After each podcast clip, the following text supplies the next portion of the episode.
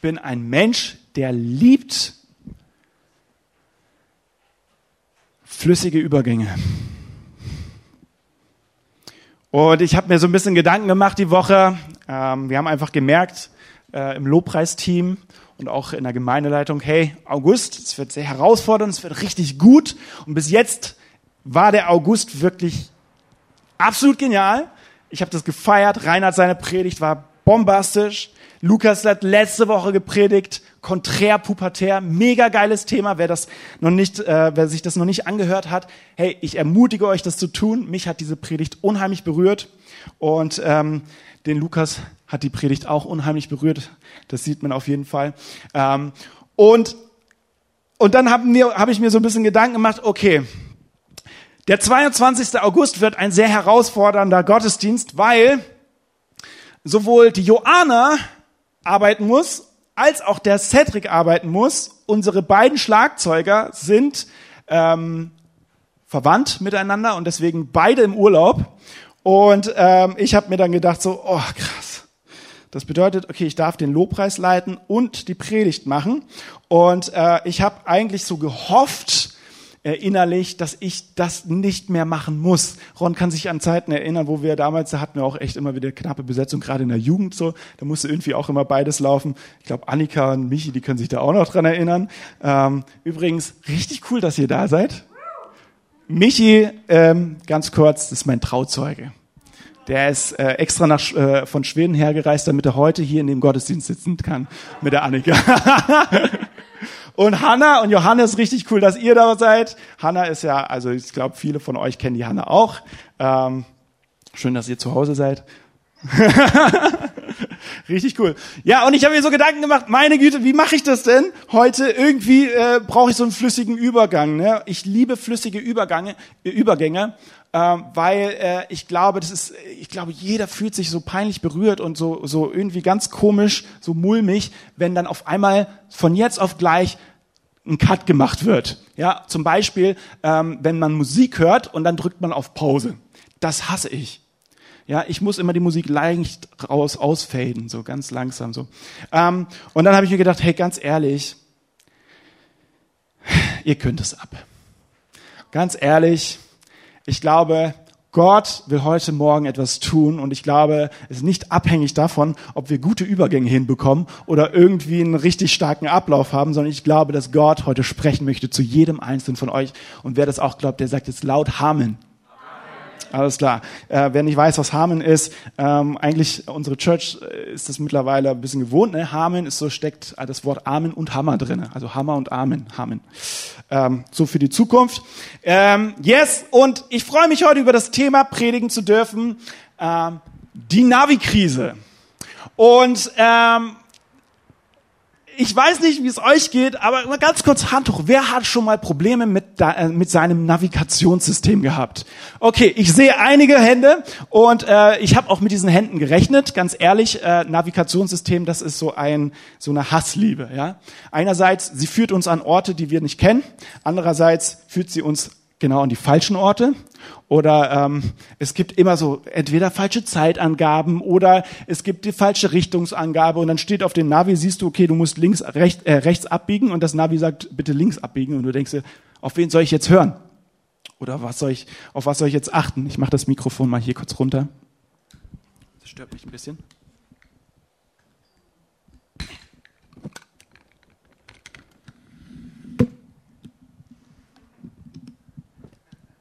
Super. Und ähm, letzte Woche Samstag habe ich das große Privileg gehabt, auf einem Junggesellenabschied von einem meiner besten Freunde zu sein. Ähm, der Joel Overbeck, den kennt auch viele, ne? Mein Gott, wer, wer kennt Joel? Wer hat ihn gestern gesehen? genau, gestern war er nämlich auch kurz da. Ähm, und letzte Woche Samstag war ich auf dem Junggesellenabschied von dem Joel und das war echt witzig. Und ich zeige euch keine Bilder. Ähm, das kann ich ihm nicht zumuten. Äh, auf jeden Fall war das echt ein toller Tag. Und er wohnt in Ravensburg, das heißt so drei Stunden von hier entfernt. Und ich bin morgens hingefahren, morgens Samstagmorgen, und habe dann den ganzen Tag, das war echt, war gut anstrengend, hat viel Spaß gemacht, war aber auch gut anstrengend. Und nachts um halb eins ähm, waren wir dann alle am Bodensee. Es war richtig schön, haben gegrillt zusammen und haben da echt eine schöne Zeit noch zusammen gehabt. Und, ähm, und ich habe gesagt, ich fahre jetzt nach Hause. Also Sonntag, letzte Woche dann um halb eins, äh, war am Bodensee und ich fahre vom Bodensee dann noch nach Hause. Warum? Ich wollte unbedingt am Gottesdienst hier sein, weil ich wollte Lukas mitbekommen. Ich wollte sehen, okay, hey, was ballert der raus? Nicht nur was, sondern äh, wollte ihn auch noch richtig anfeuern. Ähm, und äh, und habe dann gedacht, ich will unbedingt in den Gottesdienst. Und dann habe ich gesagt, okay, komm, ich mache das. Es war auch nicht unverantwortlich, weil ich habe eine riesen Cola Intus gehabt und einen riesen Kaffee. Habe mich ausgerüstet, ich war fit im Kopf, hat alles gut funktioniert. Und ich fahre, ich habe das Navi an, angemacht, ich fahre und das Navi zeigt mir die ganze Zeit den richtigen Weg an. Auf einmal merke ich, es wird irgendwie dunkler. Ja, die Straße war ganz normal so. Ähm, ich glaube sogar, ich war auf der, auf der ähm, entweder auf, ich glaube, ich war auf der Autobahn. Bin mir nicht ganz sicher. Aber auf Fall, es wurde immer dunkel. Du, ja, Autobahn, es war auf jeden Fall eine breite Straße, sagen wir so. Ähm, und es wurde immer dunkler und es war nur noch ein Auto hinter mir. Und dieses Auto ist dann, ähm, äh, hat dann die Ausfahrt genommen. Bevor sie die Ausfahrt genommen hat, hat sie Lichthupe gemacht. So, und ich dachte so, okay, die Lichthupe ging ganz bestimmt an mich, weil es gibt sonst hier kein anderes Auto. Und dann habe ich gedacht, hä? Und es ist so, ich war, das war, ich war ganz alleine auf der Straße, es war, wurde irgendwie gefühlt immer dunkler und dann äh, macht die Person hinter mir auch auf einmal noch die Lichthupe und biegt ab und dann war ich nochmal mehr allein und dann gucke ich aufs Navigationssystem und das Navigationssystem hat mir angezeigt, dass ich mitten im Nirgendwo bin. Und nicht, nicht, auf der, nicht auf, in der falschen Straße, nicht auf der richtigen Straße, sondern mitten im Nirgendwo. Das ist so mitten im Land. Und ich guck da drauf und für einen kurzen Moment habe ich so einen Schock bekommen, weil ich geglaubt habe, dass das, was auf dem Navigationssystem steht, stimmt. Und nicht das, was auf der Straße passiert. Ich bin ja, also ich meine, ich bin ganz normal auf einer Straße gewesen. Und ich habe so einen Schock bekommen und gedacht, ich bin mitten im Nirgendwo. Ich denke mir so, hä, das ist totaler Schwachsinn. Ich fahre hier die Straße ganz normal entlang. Und dann, äh, im, als ich dann, als ich dann ähm, äh, wieder hochgeguckt habe und die Straße gesehen habe, musste ich voll anfangen zu lachen, weil die Situation total bescheuert war. Ich sagte, hey, nur weil das Navi mir jetzt anzeigt, ich bin jetzt mitten im Nirgendwo, die Straße ist ja immer noch da. Und das war für mich so ein Schockmoment. Und das hat mich erinnert an eine Zeit ähm, aus meiner Kindheit. Meine Mom hat mir früher gesagt, dass einer ihrer größten Albträume in ihrem Leben ist es, wenn, wenn sie Auto fährt und auf einmal die Straße aufhört da zu sein. Ja, sie fährt ganz normal die Straße entlang und auf einmal ist die Straße weg. Das ist, also sie hat mir das so erzählt, ähm, da war ich noch ein kleines Kind, das ist einer ihrer größten Albträume. Und meine Mom hat mich früher, und mein Dad auch, aber an dem Tag war es meine Mom, die hat mich damals äh, vom ähm, Schnorchelkurs ähm, abgeholt. Ja, ich habe einen Schnorchelkurs gemacht, ich bin zertifizierter Schnorchler. Ähm, und sie hat mich abgeholt, das war abends, es war schon sehr dunkel und, ähm, und dann sind wir nach Hause gefahren und sie hat sich irgendwie verirrt. Ich bin mir nicht genau sicher, ob sie sich verirrt hat oder einfach eine, eine Umleitung oder, oder ob es eine Umleitung gab. Auf jeden Fall ähm, sind wir dann eine Straße gefahren, die haben wir beide nicht so gekannt. Vielleicht hat sie sich sogar gekannt. Ich habe keine Ahnung. Auf jeden Fall sind wir diese Straße gefahren und äh, entlang gefahren. Und dann hatte meine Mom angefangen, so ein leicht mulmiges Gefühl zu, äh, zu bekommen. So, hä, okay, so ganz komisch. Ich habe das so als Kind so ganz leicht nur wahrgenommen. Und auf einmal, sie fährt und auf einmal tritt sie auf die Bremse und schreit auf und denkt, und die Straße hört auf. Also auf einmal, also wirklich auf, hört auf, da war eine Baustelle und die Straße war aber weg. Also es war einfach, da ging es richtig runter. Und meine Mom kriegt einen Schock und ich so, Mama, dein Albtraum ist wahr geworden. Ja, das war der erste Gedanke. Ich habe mich in der Situation überhaupt nicht unwohl gefühlt. Weil das haben wir letzte Woche auch gehört, so als Kind, ähm, du hast dann keine Angst. Wenn Mama und Papa da ist, dann hast du tiefstes Vertrauen, es wird alles gut. Du hast da keine Angst. Mama ist ja da, die regelt das. Ich fand es nur witzig, dass, das, äh, dass der Albtraum meiner Mom da wahr geworden ist. Und ähm, ich glaube, ich spreche für jeden Einzelnen von uns, wenn ich sage, wir hassen es, wenn wir die Kontrolle verlieren.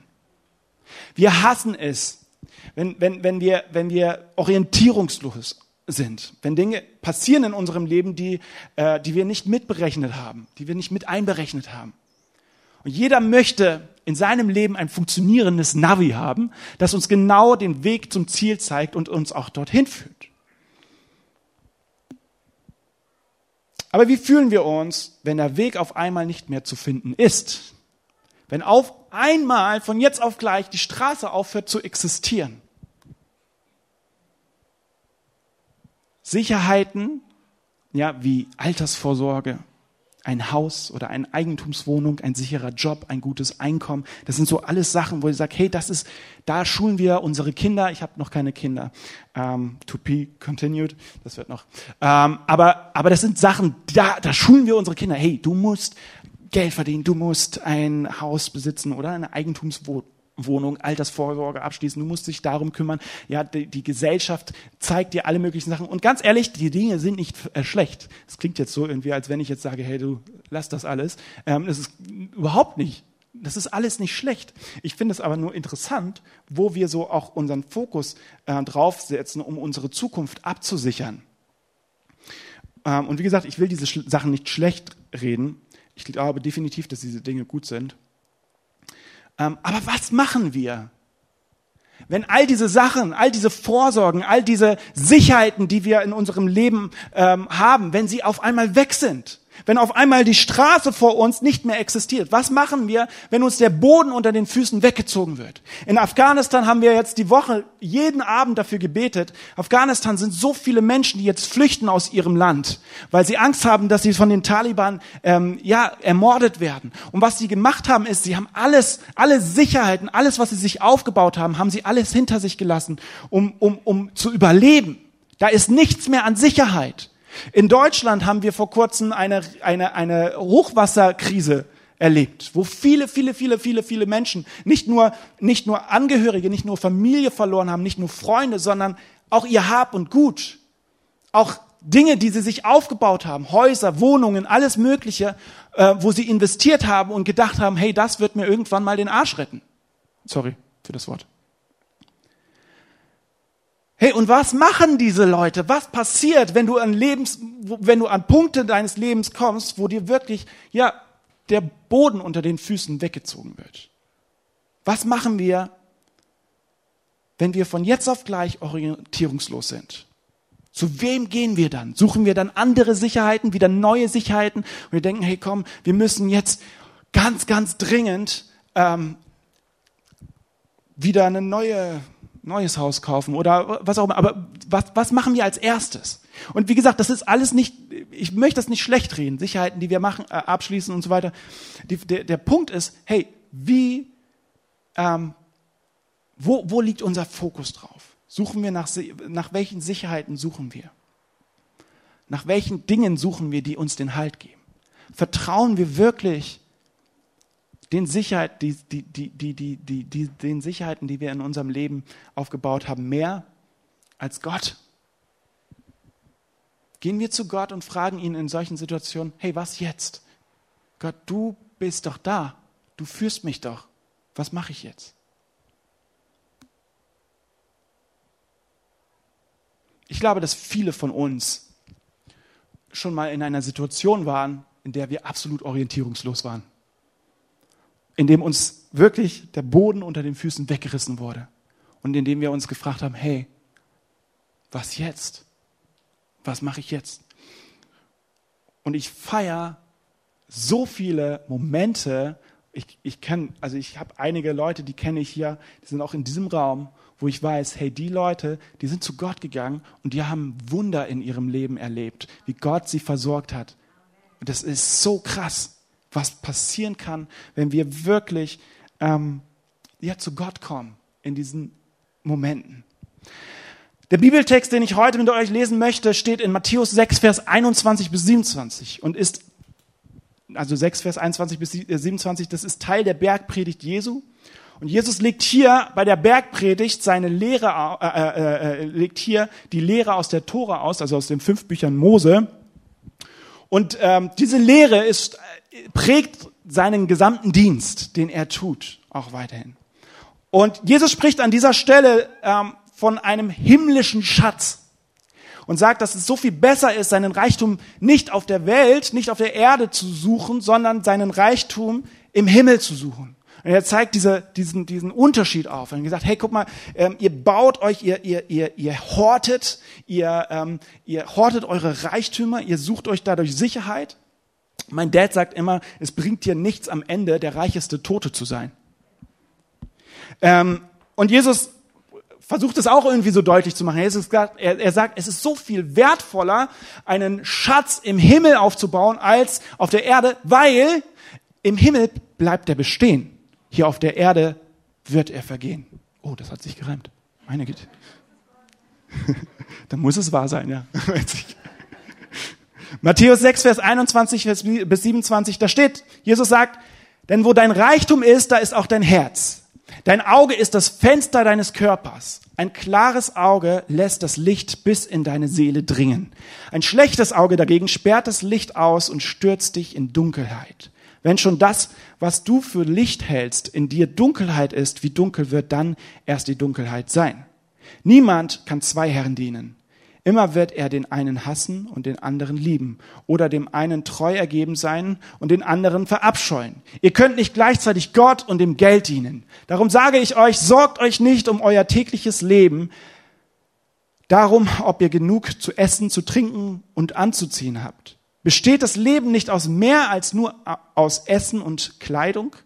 Schaut die Vögel an. Sie müssen weder sehen noch ernten, noch Vorräte ansammeln, denn euer himmlischer Vater sorgt für sie und ihr seid ihm noch viel wichtiger als sie.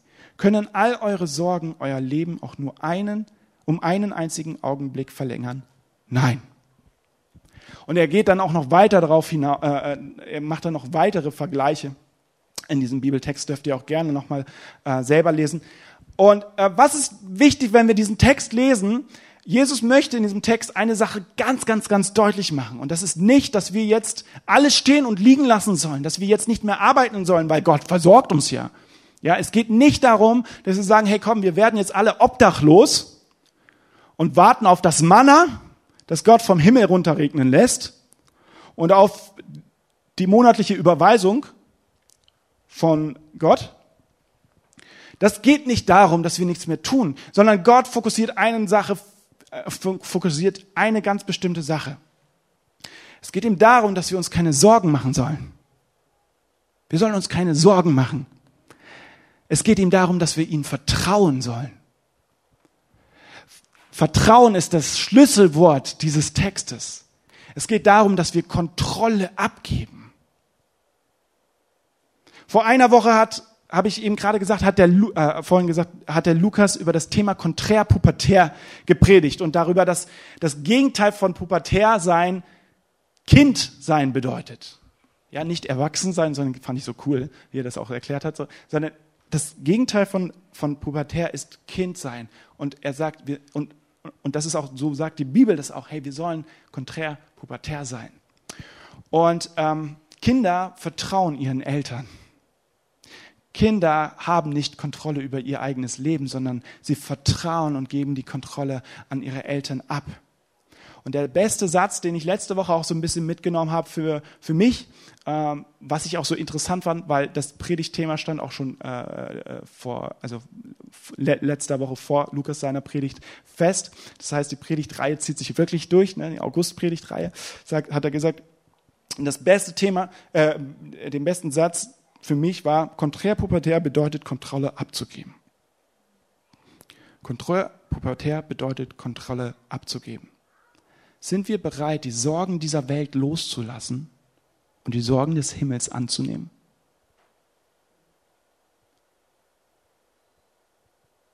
Das war jetzt tief. Sind wir bereit, die Sorgen dieser Welt loszulassen und die Sorgen des Himmels anzunehmen? Wenn Jesus sagt, wir sollen unseren Reichtum im Himmel suchen, nicht in der Welt, dann bedeutet das loszulassen und darauf zu vertrauen, dass Gott dich in deinem Leben führt und leitet. Auf ihn zu vertrauen.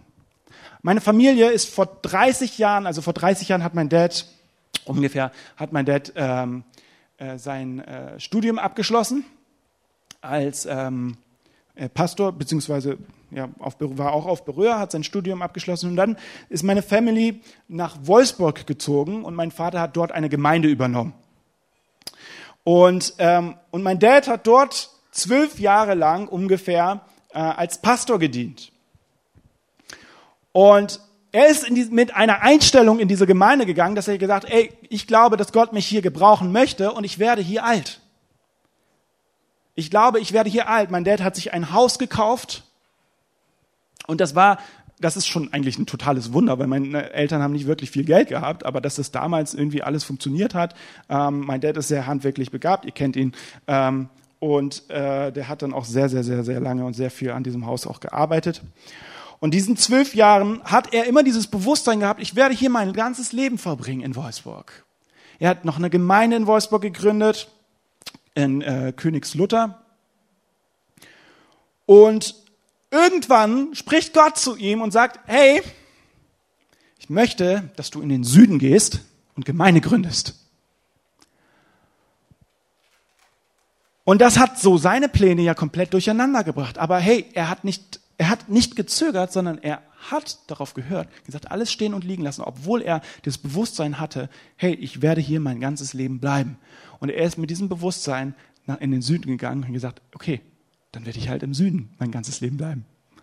Hey, wenn Gott redet, dann antworten wir mit Taten. Und, ähm, und meine Frage an dieser Stelle ist, sind wir denn bereit, Gottes Stimme zu hören? Wir beten immer wieder, Gott spricht zu uns. Gott rede zu uns. Gott offenbare dich, zeig dich uns. Aber sind wir wirklich bereit, Gottes Stimme zu hören? Ich hatte ein total gutes Gespräch diese Woche mit einem äh, guten Freund und wir sind auf dieses Thema gekommen, Gottes Stimme hören in unserem Leben. Und dann habe ich ihm gesagt, hey, weißt du, ich glaube, dass die Leute, die meisten Leute, die sagen, ich will Gottes Stimme hören, dass sie eigentlich gar nicht Gottes Stimme hören wollen. Ich glaube, dass die meisten Leute eigentlich gar nicht Gottes Stimme hören wollen. Wenn Gott zu uns spricht, könnte das bedeuten, dass sich alle Pläne, die wir uns aufgebaut haben, ändern. Ich finde eins, ich wollte eigentlich auf Hannah äh, noch zugehen und sie fragen, ob sie ein Zeugnis macht, aber ich quatsch jetzt so ein bisschen, ich rede ein bisschen aus dem Nähkästchen. Ich finde, Hannah ist für mich eine Person, die ihr Leben in ihrem Kopf komplett durchgeplant hat. Sie hat genaue Vorstellungen, wie bestimmte Prozesse ihres Lebens auszusehen haben. Und das Witzigste in ihrem Leben, finde ich, ist, dass Gott sie genau da ultra konfrontiert. Weil so oft Situationen in ihrem Leben passieren, wo ganz anders aussehen. Und immer wieder. Aber wisst ihr, was das Krasse ist an dieser Sache? Wir können ja Pläne für unser Leben haben, das ist hier überhaupt nicht schlimm. Wir müssen nur bereit sein, alles stehen und liegen zu lassen, wenn Gott spricht. Und ich glaube auch fest daran, dass Gott spricht zu jedem Einzelnen von uns.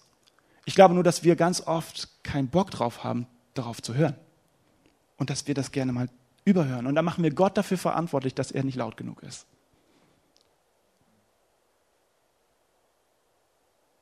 Es gibt diesen berühmten Satz, wenn du Gott zum Lachen bringen möchtest, dann zeig ihm deine Pläne. Finde ich ganz cool. Bei mir ist es andersrum. Ich war immer so, ich habe gar keine Pläne gehabt. Ich habe gesagt, Gott, du machst es irgendwie. Und interessanterweise konfrontiert mich Gott da auch. Sagt, er weiß, dass ich sofort reagieren würde. Aber er konfrontiert mich dann an andere Situationen und gesagt, hey, zieh das durch.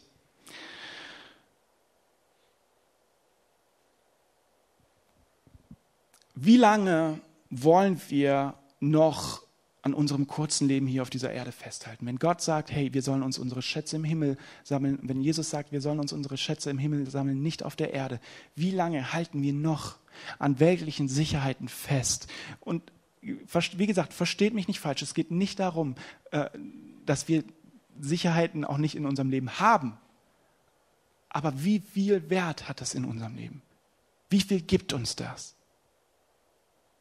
Das Thema Navi-Krise soll uns zum Nachdenken bringen, wo wir uns an Dingen festhalten und nicht loslassen können. Was sind Bereiche in unserem Leben, wo wir sagen, das halten wir noch fest, da können wir nicht loslassen. Hey, wenn Gott dich einlädt, mit ihm gemeinsam dein Leben zu verbringen, ja, Beziehung, das war meine Predigt vor zwei Wochen. Beziehung, Leben mit Jesus bedeutet 24-7.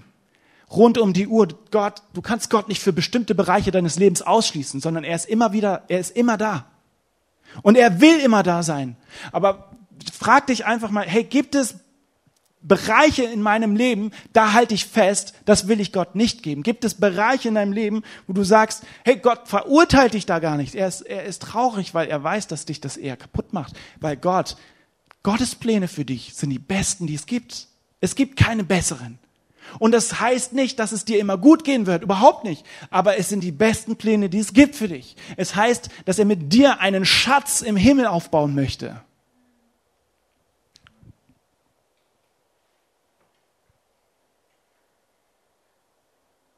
Was sind unsere Sorgen? Worum sorgen wir uns? Sorgen der Erde, Sorgen der Welt oder Sorgen des Himmels?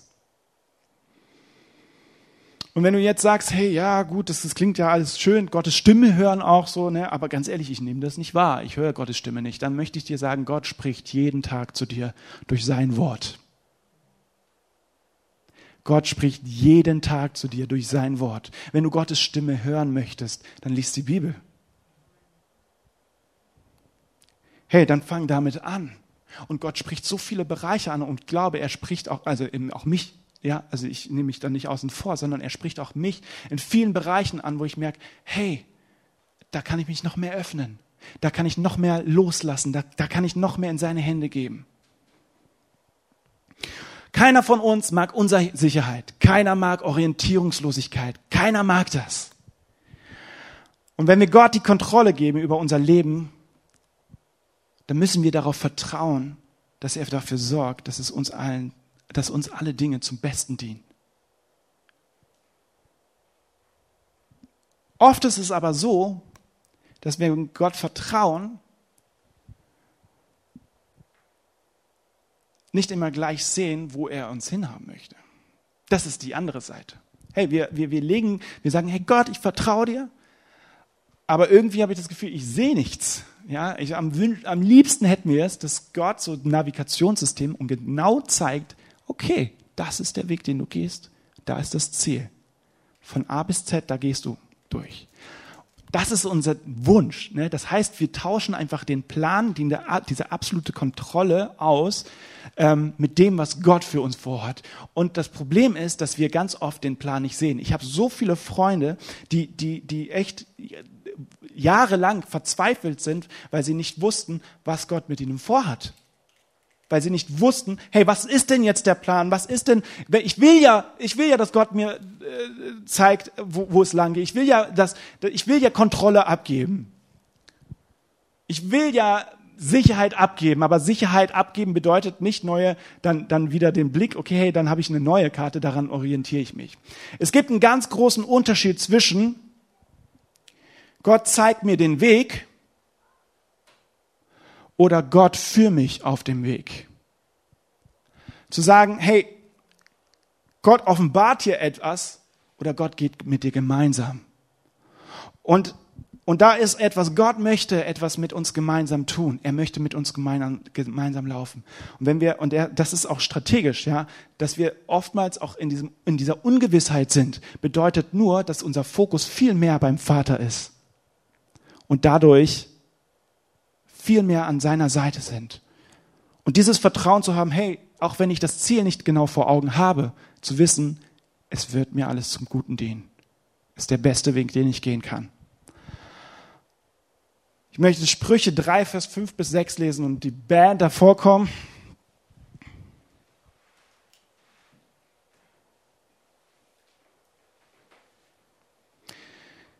Verlass dich auf den Herrn von ganzem Herzen und verlass dich nicht auf deinen Verstand, sondern gedenke an ihn in allen deinen Wegen, so wird er dich recht führen.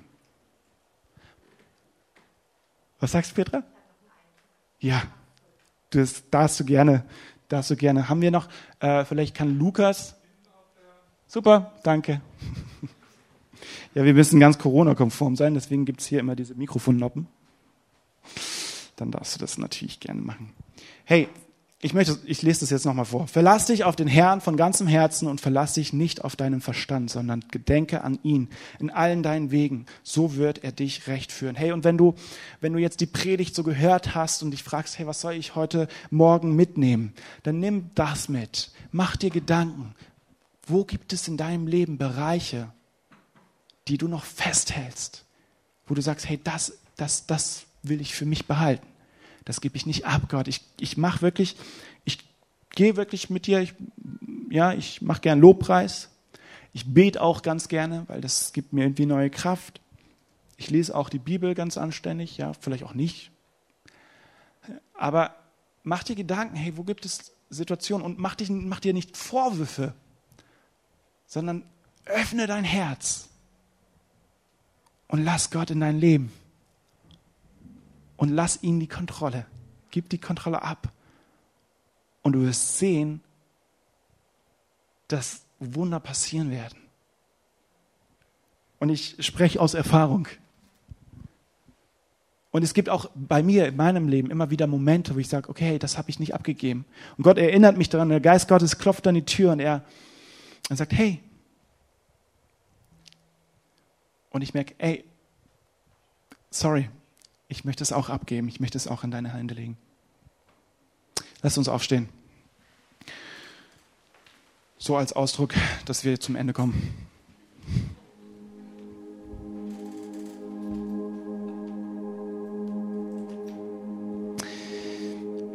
Ich glaube, Gott hat jeden einzelnen von uns eine Chance gegeben, mit ihm gemeinsam zu gehen. Eine Chance gegeben, ein Ja zu ihm zu sagen. Wir müssen bereit sein, diese Entscheidung zu treffen. Ja, es ist ein Geschenk, das er macht. Und wer sagt, dieses Geschenk kostet nichts? Das ist komisch, weil äh, Geschenk ist eigentlich etwas Kostenloses. Ähm, aber es kostet was, nämlich die Entscheidung, es anzunehmen. Du kannst entweder vor diesem Geschenk stehen und sagen, hey, ich will das nicht, sorry, ich mache mein eigenes Ding. Oder du sagst, hey Gott, danke für dieses Geschenk. Und er will dir ein Geschenk machen, ein Geschenk des Lebens. Und er macht dir dieses Geschenk und sagt, hey, ich möchte dir das schenken und ich möchte mit dir gemeinsam durch dein Leben gehen. Ich bin dein Vater, der, der dich begleiten möchte in deinem Leben. Gib dein Leben auf. Das klingt hart, aber genau so ist es.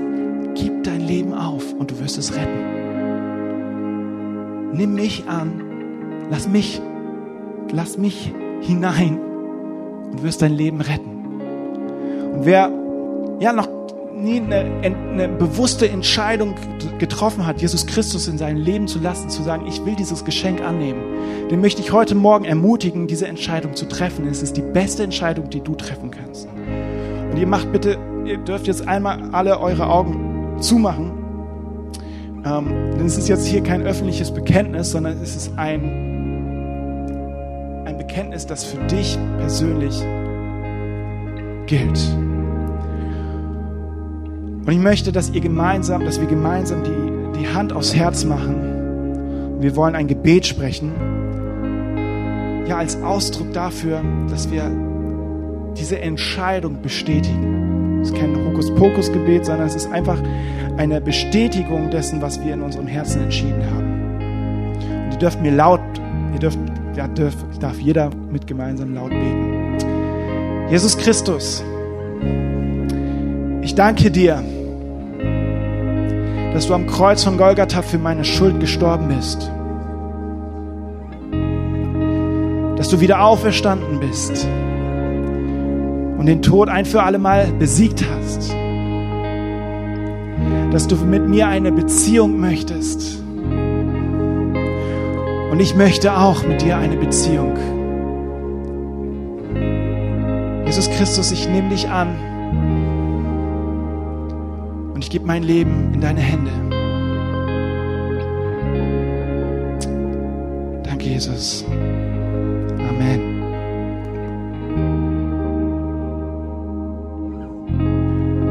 Lass uns die Zeit jetzt nutzen, wirklich um dieses Gebet zu reflektieren aber auch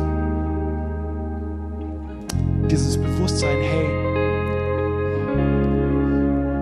Wo gibt es Dinge in unserem Leben, die wir, an denen wir festhalten? Wo gibt es Dinge, wo wir uns immer noch dran klammern? Ich ermutige dich auch jetzt beim nächsten Lied. Mach dir Gedanken. Werd ganz ruhig vor Gott. Du musst, du kannst mitsingen, du musst nicht mitsingen, aber werd ganz ruhig vor Gott und bring das vor ihn.